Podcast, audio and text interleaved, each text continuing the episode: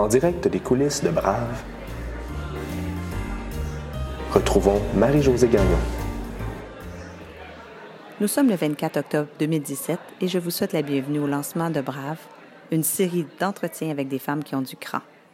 Je reçois Karine Martin, présidente de Mediabiz International, dont l'histoire ne manquera pas de vous inspirer. Il y a 20 ans, Karine prenait un grand risque. Elle quittait le confort d'un cabinet d'avocats de renom pour le monde incertain du divertissement. En 2002, elle devenait présidente de Mediabiz International, l'entreprise lancée par son conjoint et partenaire Jean-François Doré. Puis, au printemps dernier, à la suite d'une association avec la richissime femme d'affaires américaine Diane Hendricks, elle lançait Serena Studio à Santa Monica. Ce studio lui permet de réaliser les plus grandes productions cinématographiques avec les meilleurs talents. Aujourd'hui, le nom de Karine Martin est associé à plusieurs milliards de dollars de volumes de production cinématographique et télévisuelle à travers le monde. Elle nous raconte avec émotion et générosité les moments charnières de sa vie, de son enfance marquée par un drame personnel à sa vie trépidante de productrice de cinéma.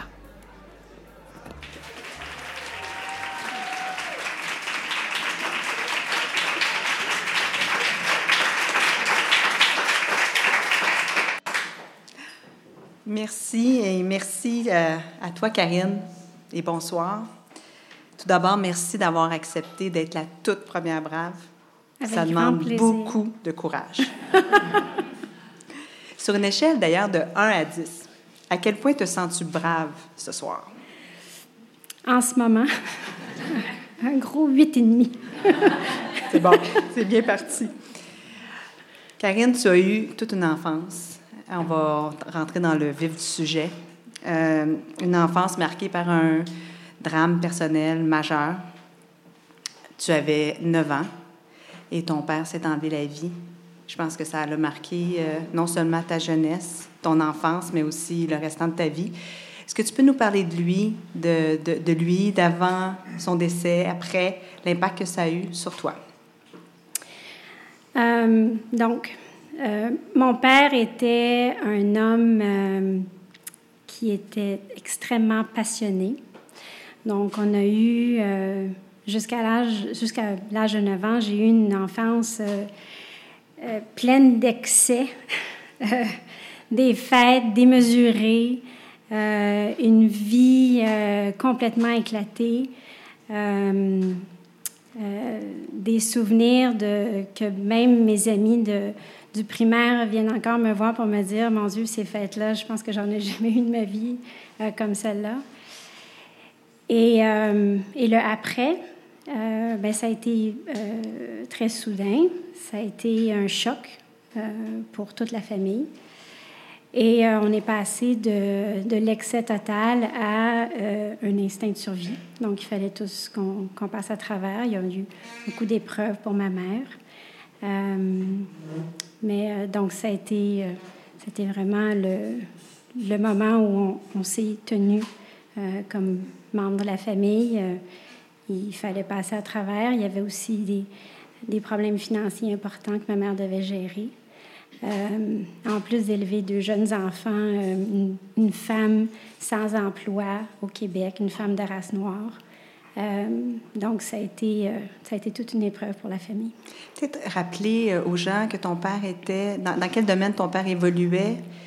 Oui, donc c'était un milieu artistique. Donc, mon père était producteur de disques. Donc, à la maison, les parties de famille, c'était Boule Noire, Nanette Workman, Nicole Martin, René Simard. donc, le, le, lapin de, de Pâques chez nous, c'était René Simard. à cette époque-là, euh, de quoi rêvais-tu? Tu avais 9 ans, 10 ans, 11 ans? De quoi étaient constitués tes rêves? Comment tu te voyais plus tard? Alors, à 9 ans, j'en avais pas de rêve. Euh,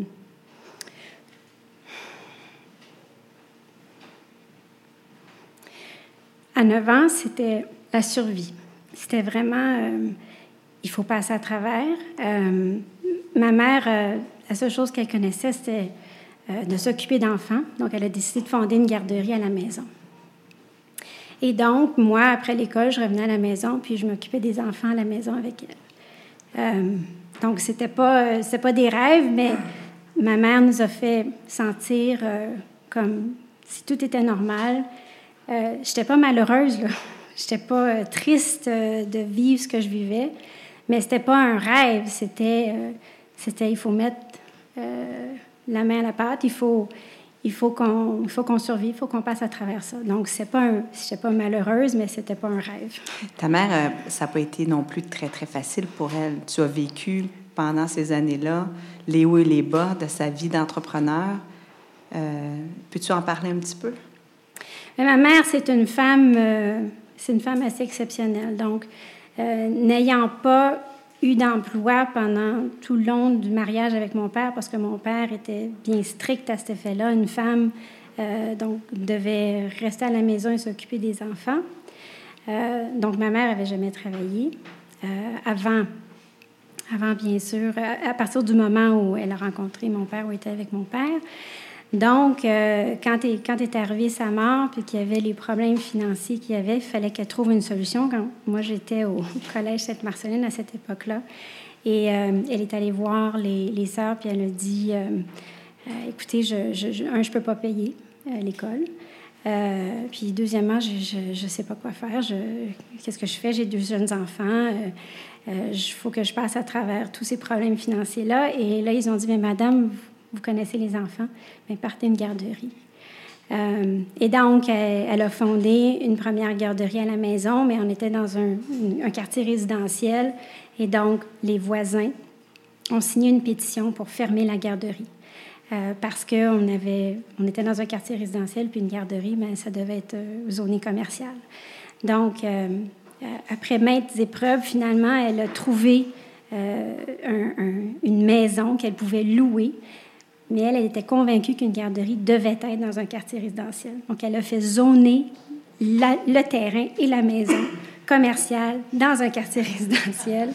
Et elle a fondé euh, cette garderie-là qui est devenue Les Amours de Mère-Claire, qui par la suite a été vendue pour créer les Trésors de Mère-Claire, puis aujourd'hui l'Académie Mère-Claire. Donc aujourd'hui, elle a euh, cinq permis de garderie. Euh, elle, elle accueille à peu près 350 enfants par jour. Donc c'est un grand succès. Wow. Et euh, parle-nous de la relation que tu avais avec ton frère aussi à cette époque-là, puis aussi la relation que vous aviez à trois. Comment ça se passait? Bien, en fait, mon frère, tout contraire euh, de moi, c'est que mon frère avait des rêves. Euh, mon frère, depuis tout jeune, depuis l'âge de trois ans, voulait être compositeur, voulait être musicien, c'était son rêve. Et moi, j'en étais bien jalouse parce que lui, il en avait un rêve et moi, j'en avais pas. Euh, donc, euh, mais une chose était certaine, euh, c'est qu'après la mort de mon père, et même avant, mais après la mort de mon père, on est devenu une, espèce de une espèce de cellule inséparable. Donc, nous trois, on allait passer à travers ça. On avait bien sûr le soutien moral de toute la famille, mais nous trois, on était un noyau. et jusqu'à aujourd'hui, je pense qu'il y a si quelqu'un me demande de ne, de ne pas répondre ou répondre à un besoin de ma mère ou de mon frère, c'est, c'est une fin de non-recevoir. Moi, je dis toujours oui à mon frère et à ma mère. Hmm. Un peu plus tard, tu vas euh, faire des choix, euh, tu vas avancer, tu vas aller à l'université. Euh, c'est, quoi les, c'est quoi les critères qui vont guider tes choix? Mais encore une fois, donc, il faut se rappeler, on, on est dans On a donc passé à travers tout ça quand arrive le moment euh, des choix universitaires. Euh, donc, j'ai eu euh, donc cette mère qui, qui nous a soutenus, qui nous a tenus tout le long, qui s'est assurée que, qu'on, continue l'école et qu'on ne lâche pas, qui s'est assuré qu'on ne soit pas déraciné parce que toute ma famille, toute sa famille était à New York. Donc, elle a décidé de rester au Québec, de rester avec ses enfants au Québec, de ne pas nous changer d'école. Euh, et donc, j'ai toujours eu ce, sentiment que je devais tout à ma mère. Et donc, quand est arrivé le, temps de faire des choix, euh, elle m'a dit, donc, tu ne seras pas artiste, euh, tu vas être médecin ou avocate. Donc, si tu n'as pas de choix. La définition de la, de la réussite selon une, une, une haïtienne, finalement. Exactement. Donc, c'était vraiment les, les deux standards. Et donc, étant donné que je détestais le sang, j'ai décidé, j'ai décidé d'aller en droit. À l'époque, mon, mon, mon, chum, euh, c'était un artiste peintre, donc euh, ça faisait un drôle de couple. Euh, ça faisait aussi un appartement un peu, un peu fou. donc lui était de nuit, moi j'étais de jour. Mais donc, donc il restait que j'étais toujours passionnée par les arts, passionnée par les artistes aussi. mais j'ai suivi ce chemin-là d'aller en droit. Est-ce que ta mère a eu raison? Totalement. Aujourd'hui, une chance que, que j'ai suivi, euh, j'ai suivi ses conseils. Euh, non, je ne pratique plus le droit, euh, mais aujourd'hui, ça m'a tellement servi tout au long de ma carrière. Elle avait, je ne sais pas si ça, ça m'aurait servi si j'avais été médecin, mais, mais comme avocate, absolument, elle avait tout à fait raison. Et je pense que ta mère, quand on lui demande qu'est-ce que tu fais dans la vie, elle dit? Je suis avocate.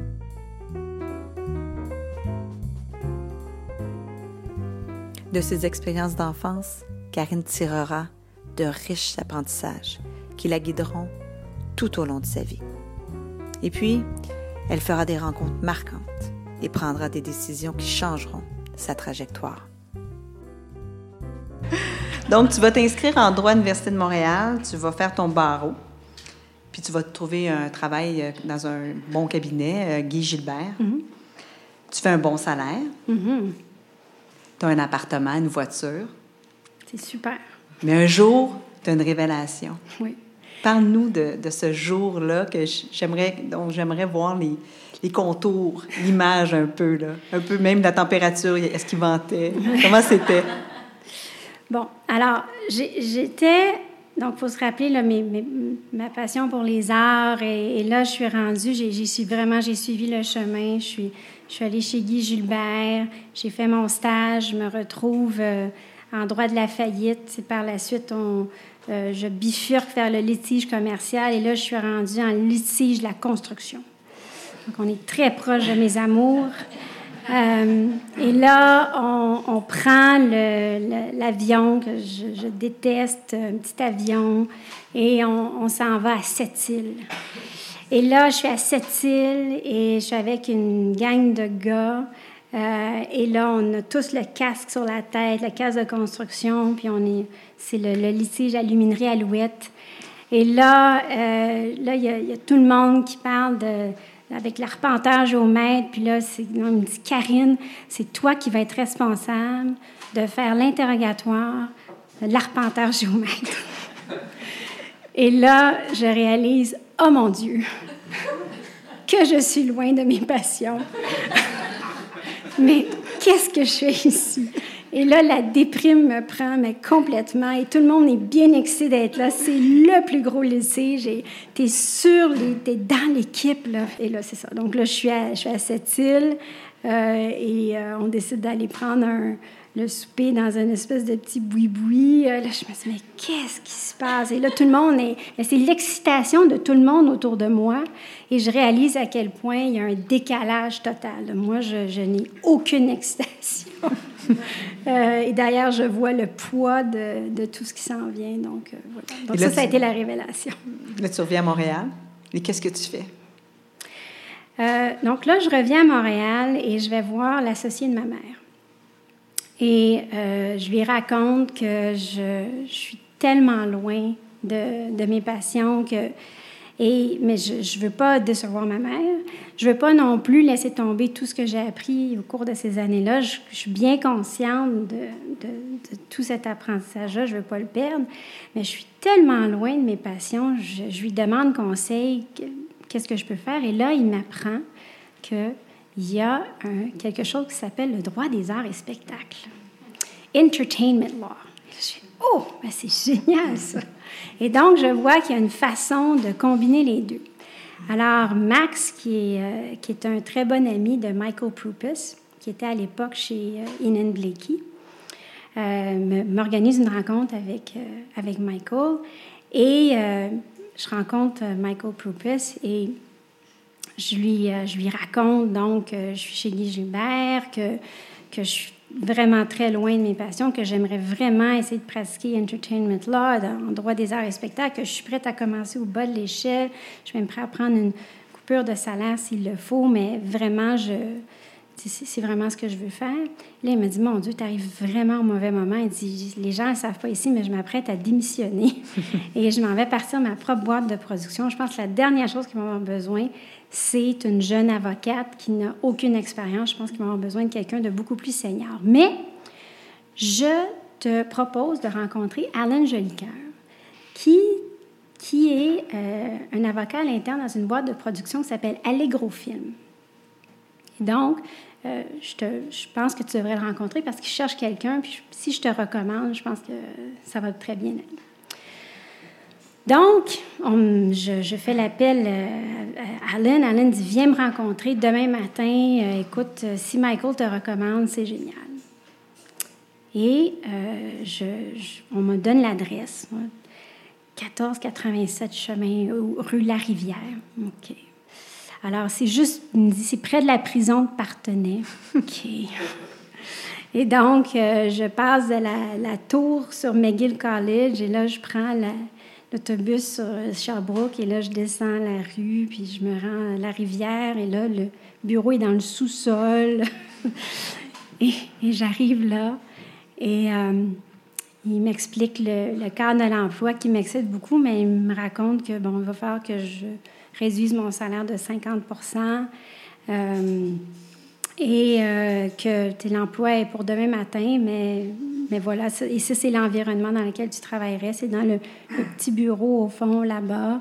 Euh, et, voilà. Donc, donc c'est ça. Donc, je, je, je, décide que ça n'a aucun sens. et que je, Mais tu nous dis pas ça pour rien. Il y a une suite. Oui, je suis, assez, je suis assez certaine qu'il y a une suite à ça. Alors, euh, je, je, me dis que ça n'a aucun sens. Je ne fais pas quand même. Comment je fais pour vivre sur 50 de mon salaire? Ça veut dire qu'il faut que je, faut que je me débarrasse de ma voiture, il faut que je vive dans un plus petit appartement ou que je retourne chez ma mère. C'est terrible. Je ne vais surtout pas faire ça. Et donc, j'ai fait une rencontre extraordinaire. Un moment pivot. Le moment pivot. Le moment pivot, alors je travaille encore chez Guy Gilbert. Je suis très malheureuse, vraiment très malheureuse. Et je décide d'aller sur la rue Saint-Laurent, au Taille Express, pour aller me prendre un, pas de taille. Et euh, je suis en ligne et j'attends et euh, j'entends une voix, mais qui, en tout cas, j'entends une voix.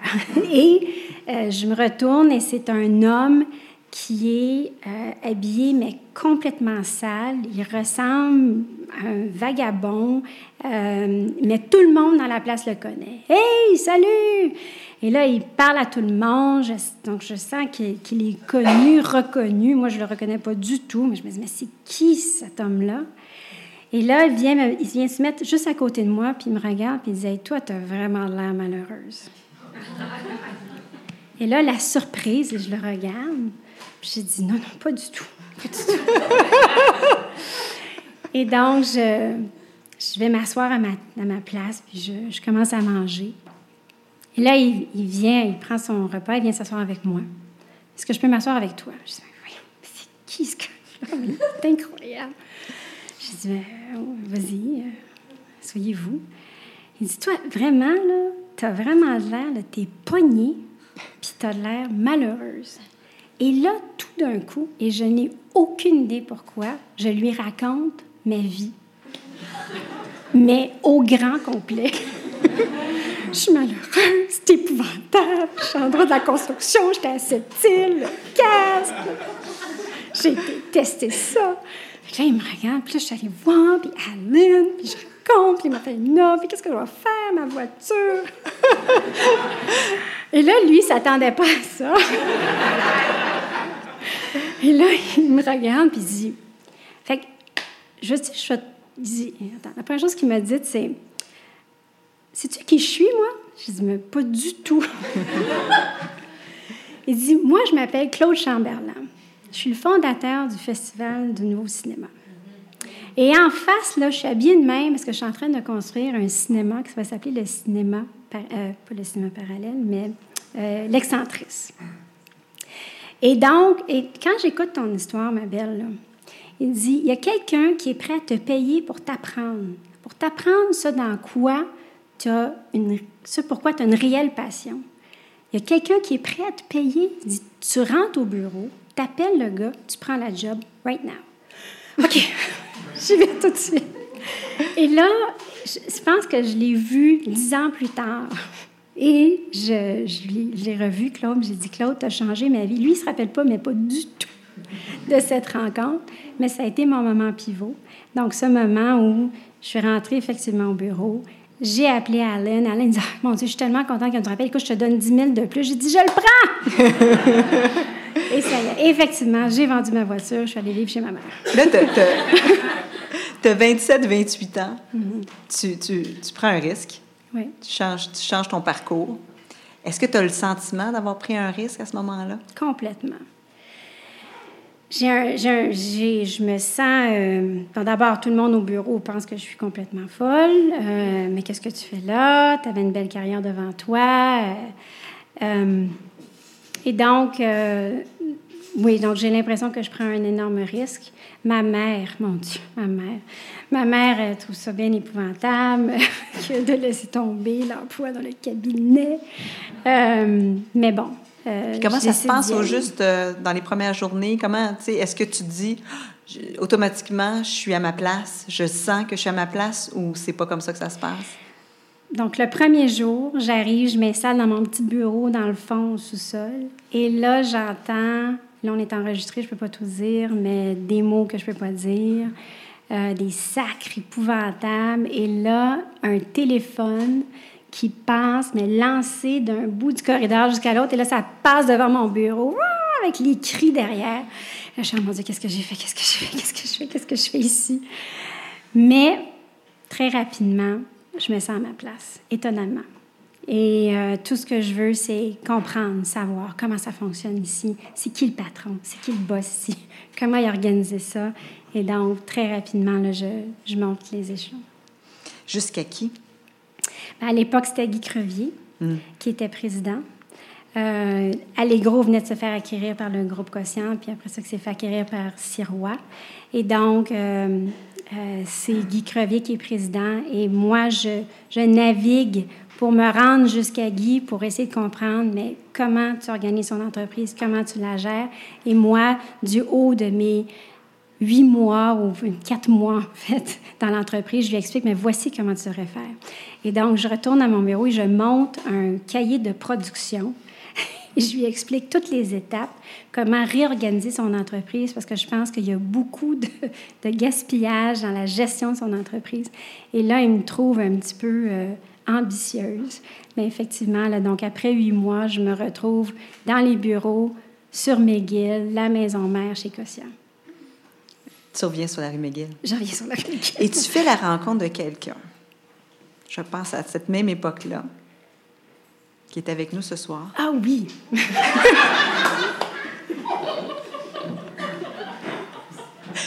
Est-ce que tu veux d'autres aides?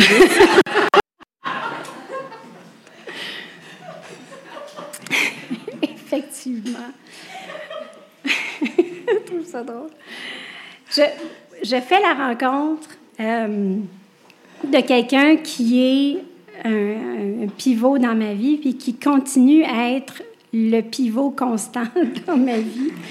Euh, je fais la rencontre de Jean-François Doré.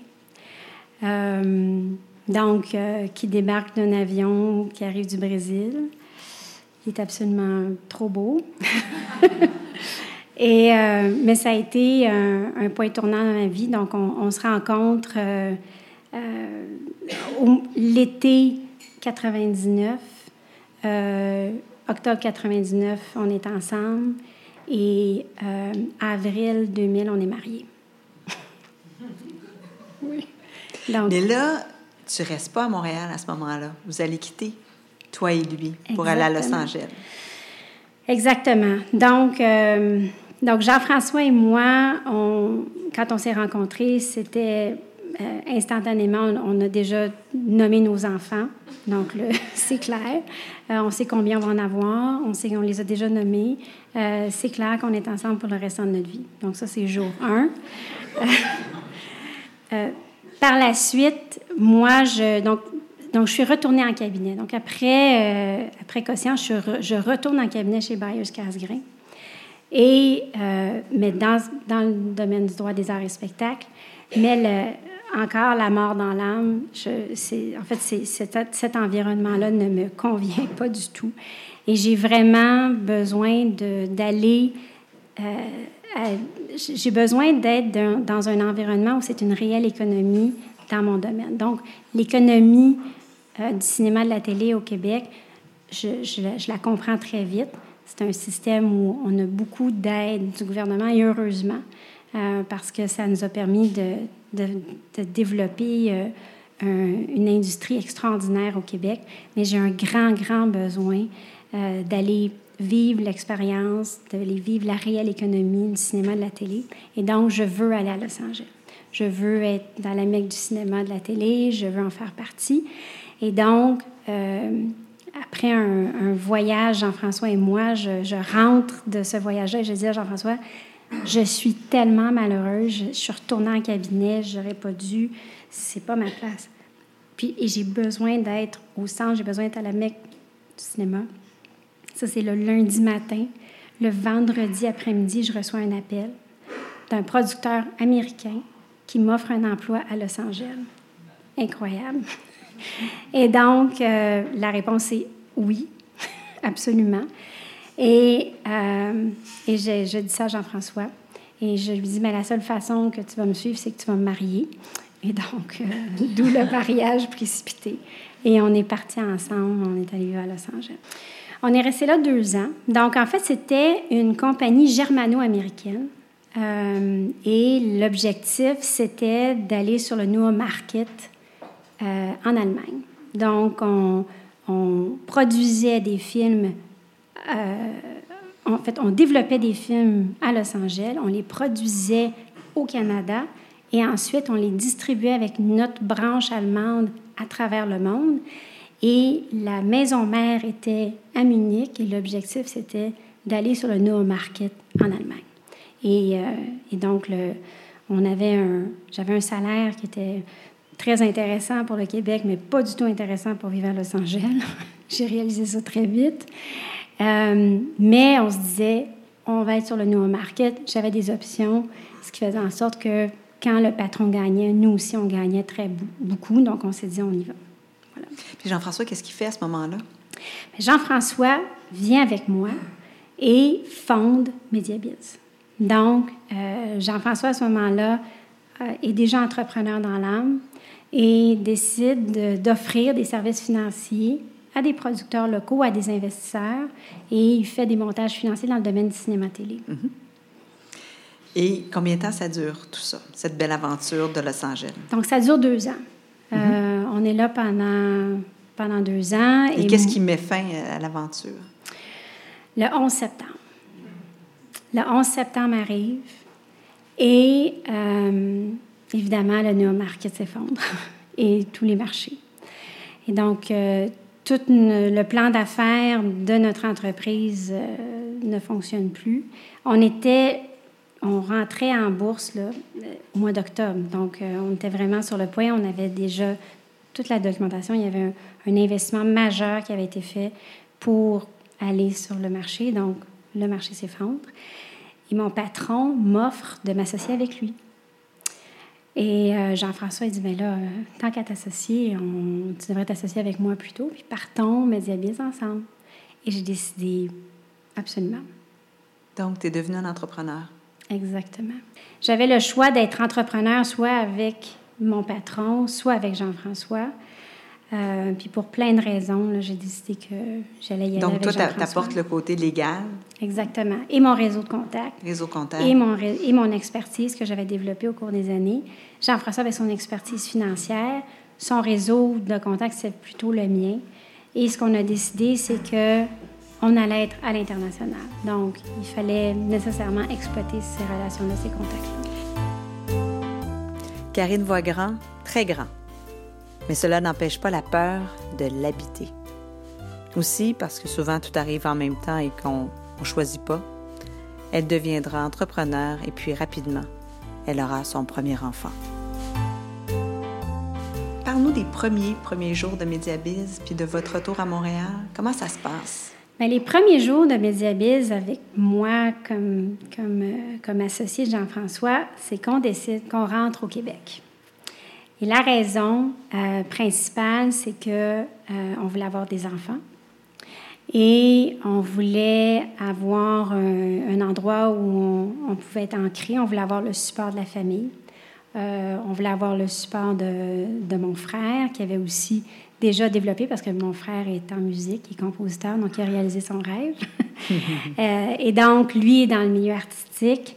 Euh, donc, on, se dit, on est mieux de, de, rentrer à Montréal.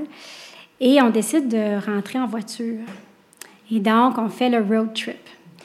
Euh, mais on fait le road trip euh, avec des pneus d'été, alors qu'on est en hiver. Et donc, il faut faire le road trip euh, par le sud et monter tout le long en espérant qu'on ne frappera pas de neige et qu'on le frappera le plus loin possible pour qu'on n'ait pas à avoir les pneus d'hiver avant qu'on arrive à Montréal. Et donc, c'est effectivement ce qui est arrivé. Et sur la route, il nous fallait un premier client. Et donc, euh, c'est les arrêts chez Kinko's, euh, les fax, euh, et on essaie d'essayer d'avoir notre premier client. Et effectivement, je n'en peux plus quelle, quelle ville on était, mais on envoie le, le, fameux fax et là, on attend. Est-ce qu'ils vont répondre? Est-ce qu'ils vont répondre? Et finalement, on a un retour. C'est signé, premier client. C'est un client allemand, un fonds. Euh, qui cherchait. Euh, c'est à quelle station-service est-ce que tu te souviens? je me souviens? pas. Mais je me rappelle qu'on, a pris un bon verre de vin. Là, tu deviens entrepreneur. Mm-hmm. Tu n'as plus de paye assurée. Comment tu te sens? Euh, ben, j'ai terriblement peur. Je, je questionne constamment notre choix. je pense que une journée sur deux, je dis à Jean-François, mais pourquoi je retourne pas juste en cabinet? Pourquoi je retourne pas juste en cabinet? Puis Jean-François de me rappeler, mais tu détestes cette vie-là. Rappelle-toi à quel point tu détestes. Rappelle-toi. Oui, mais au moins, on aurait une sécurité financière. Au moins, j'aurais quelque chose. Au moins, qu'est-ce qu'on va faire quand on va avoir des enfants? Et donc, je questionne sans arrêt Jean-François de me rappeler constamment à quel point il fallait poursuivre, il fallait maintenir le cap. Et donc, c'était mon coach, c'est mon cheerleader. Euh, c'est celui qui a cru euh, et encore jusqu'à aujourd'hui, c'est mon number one cheerleader. Puis j'imagine aussi que le, le, le, souvenir de la faillite de ton père te hante à ce moment-là? Complètement. Donc, la, la, raison du suicide de mon père, c'était le, les problèmes, ben, notamment, il y en a plusieurs, plusieurs raisons, mais notamment les problèmes financiers. Évidemment que c'est quelque chose qui m'avait marqué profondément. Et donc, euh, dès qu'il y a une insécurité financière, c'était quelque chose qui me secouait énormément et où j'avais de la difficulté à, garder le cap.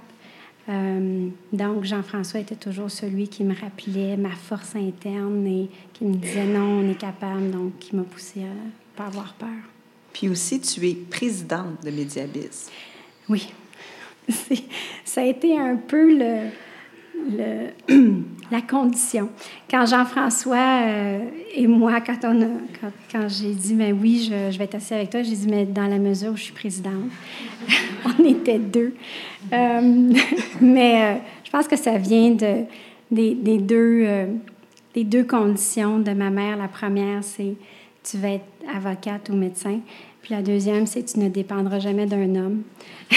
et donc, euh, c'est venu de cette façon-là. Mais la réalité, c'est que Jean-François et moi, on est complètement égaux. Euh, et les titres n'ont rien à voir. mais c'était un peu ça qui était derrière ça à ce moment-là. Donc, pendant 16 ans, vous allez diriger Mediabiz. Vous mm-hmm. allez l'amener euh, un peu partout dans le monde. Vous allez être associé à une quarantaine de productions télévisées, cinématographiques. Mm-hmm. C'est quoi les, les, grands moments de l'histoire de Mediabiz? Euh, les grands moments, bon, c'est évidemment la fondation de l'entreprise. Par la suite, euh, le premier client qui a été Apollo Media, qui est ce, ce fonds allemand. Euh, et un des clients importants été le groupe Lagardère. donc, le groupe Lagardère a engagé Mediabiz. On a, on a imparti, en fait, une, une, un, fonds d'investissement ou une, une, gestion financière pour le groupe Lagardère et l'ensemble des productions du groupe. Donc, on a fait ça pendant deux ans. Donc, ça, ça a été un moment important. par la suite, est arrivé deux hommes vraiment exceptionnels euh, qui ont vraiment cru en Jean-François et moi. Euh, c'est euh, Jean-Marc Lafaille et David Clark. et les, les, deux ont accepté d'investir chez Mediabiz pour nous permettre vraiment d'avoir des ailes et pour nous permettre de développer le marché international. A suivi Max Joker, l'associé de ma mère, et ma mère, euh, qui sont également devenus associés chez nous. Et donc, euh, avec ces associés-là, ces associés-là, on a vraiment eu une prochaine étape chez Mediabiz qui a été le développement international, donc à l'extérieur de l'Europe, en Asie, au Moyen-Orient, euh, qui nous a vraiment permis de développer un réseau de contacts, un réseau d'investisseurs assez exceptionnel dans le domaine du cinéma. Là, vous faites du montage financier, vous faites des conseils légaux, mm-hmm. et à un moment donné, vous vous dirigez vers la production. Exactement. Comment ça s'est fait, ce passage-là? Puis aujourd'hui, c'est ce que vous faites essentiellement. Exactement. Donc, euh, encore une fois, c'est le cheerleader Jean-François, euh, qui est toujours, euh, toujours celui qui, il faut se dépasser, il faut, il faut sortir de notre zone de confort.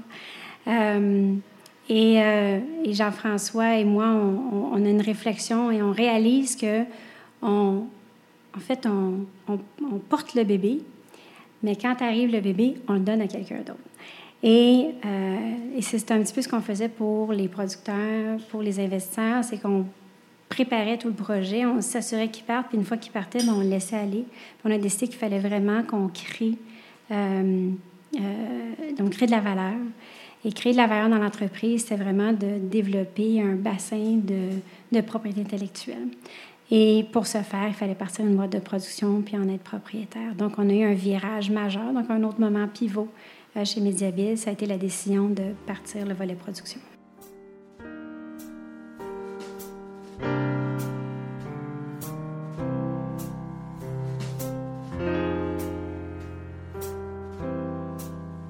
Accélérons jusqu'à cette année, mm-hmm. une rencontre exceptionnelle que tu as vécue, que Jean-François et toi avez vécue avec euh, Diane Hendricks. Vous allez être mis, mis en contact avec cette femme-là après une série de rencontres. Hein. Il y a une série de circonstances sur plusieurs, plusieurs années qui vont vous amener à rencontrer Diane Hendricks, qui est une des femmes les plus riches des États-Unis.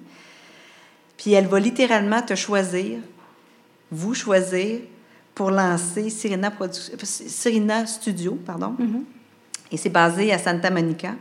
C'est un nouveau studio qui dispose des meilleurs talents et de milliards de dollars mm-hmm.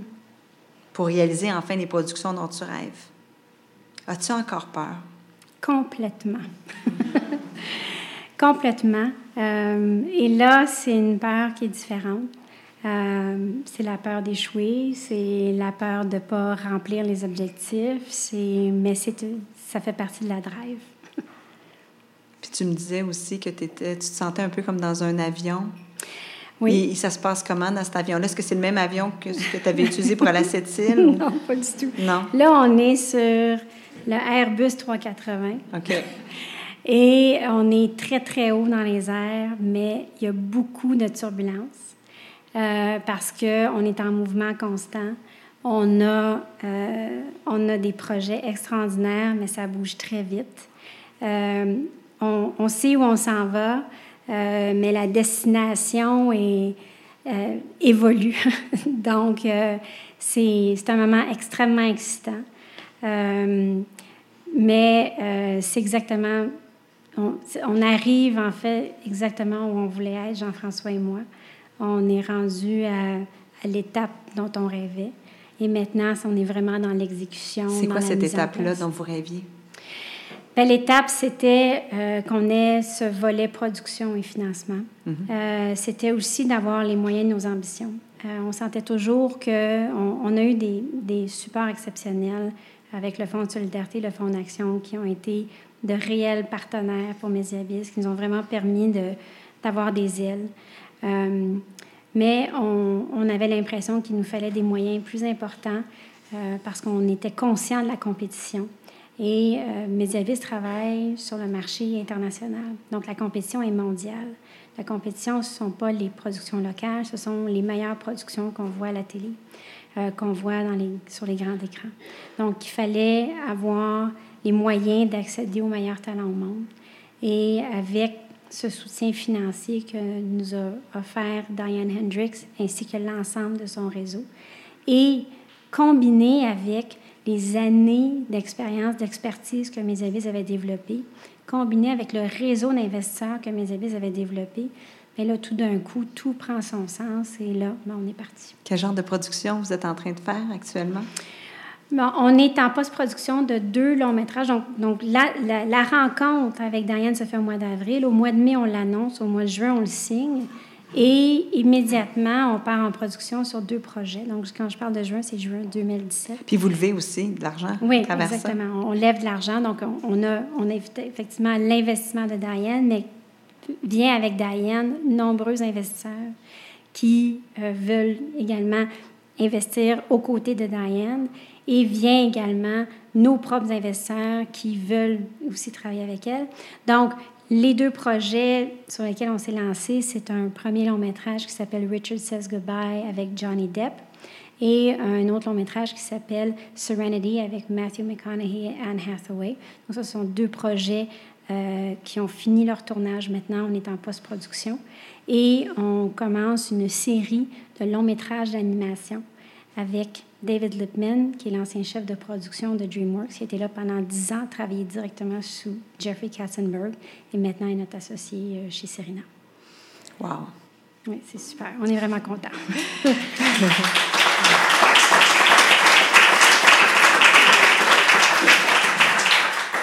Hein, dans, une, dans une croissance de carrière comme ça, il n'y a, pas juste, a pas juste des hauts, on l'a vu. Euh, c'est quoi ton intention aujourd'hui? Avec Serena? Notre intention, c'est euh, de faire des films euh, qui vont nous toucher, euh, de faire des films qui vont toucher l'humain, qui vont, qui vont aussi faire une différence.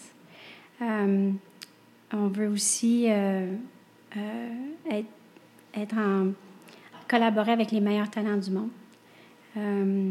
et on veut que ce soit des films rentables. Bonne idée. Quand tu regardes en arrière, euh, tout ce qu'on vient de parcourir ensemble, euh, qu'est-ce que tu as appris sur toi que tu ne savais pas? Qu'est-ce que tu as découvert chez toi? Mais d'abord, j'ai découvert que je suis, je suis vraiment foncièrement une entrepreneur. Euh, je le craignais, mais je, je, suis foncièrement une entrepreneur. j'ai toujours un besoin de dépassement de, de, soi, donc un dépassement de moi. J'ai toujours besoin de me dépasser. J'ai, euh, dès, qu'on, dès qu'on arrive à un, moment de, euh, de, de, confort, de stabilité, on, on, cherche toujours à pousser, à aller plus loin, à se dépasser. Euh, j'ai un grand besoin d'être entourée d'excellence, de, de, personnes excellentes. Et maintenant, ben, j'en ai une équipe, une partie de l'équipe est ici, une équipe excellente. Euh, et, euh, et je, une partie de ma drive, c'est un peu ma peur. Euh, et, et, ça, ça, je continue à, toujours vouloir me dépasser. Je pense que tu ne reviendrais pas en arrière. Hein? Non.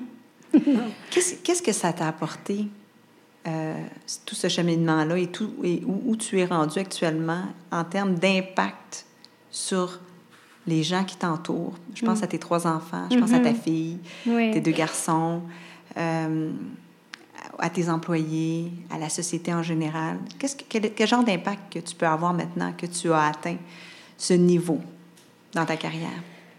Euh, donc, donc d'abord, l'impact euh, pour mes enfants, c'est une leçon de travailler très fort, ça paye.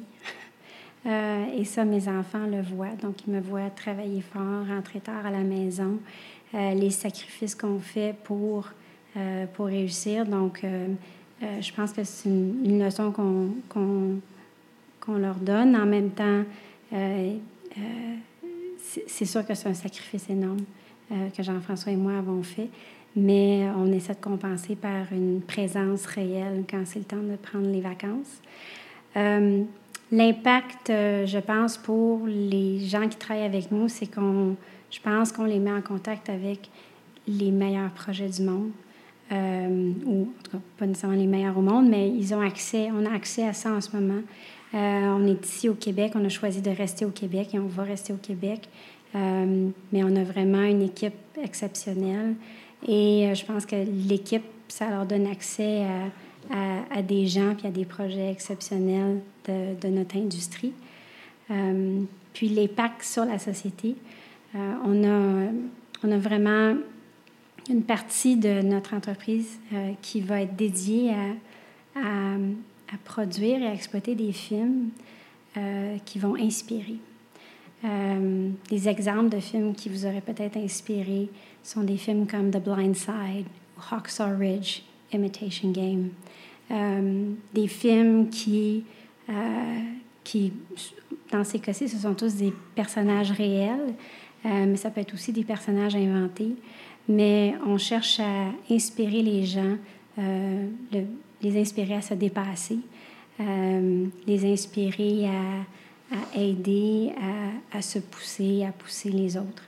Euh, donc, c'est le, le, genre d'impact qu'on espère laisser derrière nous. Ma, ma, partenaire, mon associé Diane, a ce, ce besoin-là aussi de, de laisser quelque chose derrière. Et notamment pour chacun des films qu'on produit ou qu'on finance, on va s'associer à une fondation. Euh, le lancement de chacun des films, ça va être également un événement pour la fondation et le film va supporter la fondation pour le reste de son exploitation. Merci, c'est très beau. Tu sais que tu inspires aussi, ton histoire inspire euh, au dépassement. Bien, merci. Pour terminer, j'ai euh, notre questionnaire éclair. Brave. Oui. Alors, que fais-tu, Karine, chaque matin pour te donner du courage? Alors, je me lève à 5h15 du matin, je fais du sport, je promène mon chien et je déjeune avec mes trois enfants. Et ça, ça te donne ce qu'il te faut? Ça me donne ce qu'il me faut pour partir ma journée. C'est quoi être brave pour toi? Euh, mais c'est plusieurs choses, mais euh, c'est foncer même quand on a peur. C'est euh, c'est après le suicide de son mari, de faire croire à tes enfants que tout va bien aller. À quel moment de ta vie n'as-tu pas été brave? Euh, quand on a menacé de détruire mon entreprise parce que je ne répondais pas à des chantages, mais heureusement, mon conjoint, mon associé a été assez brave pour moi. Hmm. Qu'est-ce que tu dis pour t'encourager? Je me dis deux choses. La première, mes enfants sont en santé. Donc, quelle chance. La deuxième, on finit tous dans une boîte. Non, il ne faut pas s'en faire. Je pense que je connais la réponse, mais je vais quand même la poser. Quelle personne incarne le mieux le courage, à ton avis? Ma mère. Puis qu'as-tu envie de dire aux jeunes, que ce soit jeunes femmes ou jeunes, jeunes hommes, pour les encourager?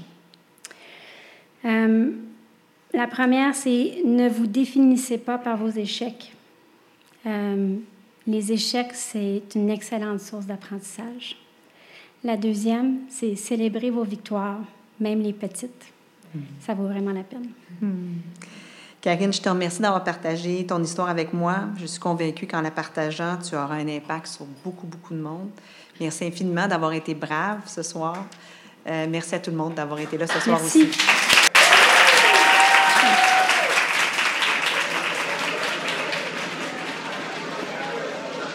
Je suis vraiment heureuse d'avoir fait cette première entrevue de Brave avec Karine Martin. Je ne sais pas pour vous, mais moi, j'ai adoré son histoire et aussi sa manière de la raconter. Sa progression s'est faite à coup de courage, tout en palier, c'est-à-dire qu'elle a progressé sur la base de ses expériences et de ses expertises qu'elle est allée chercher au fur et à mesure. Souvent, la marche était haute, mais elle ne partait jamais vraiment à zéro. Je trouve ça brillant. Quel beau témoignage, qui me rappelle une citation de Mark Twain. Il dit Le courage n'est pas l'absence de peur, mais plutôt l'affrontement de la peur. Alors en fait, on ne s'en sortira pas, cher brave, et c'est bien correct. La peur fait partie intégrante d'une vie courageuse. Sur ce, à très bientôt.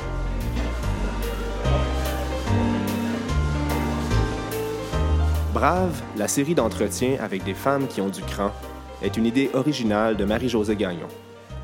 Osez nous rejoindre sur notre site web à braveinspiration.com, de même que sur Facebook et Instagram sous Brave Inspiration. Si vous avez aimé ce balado, osez vous y abonner et osez le partager. Merci de nous écouter.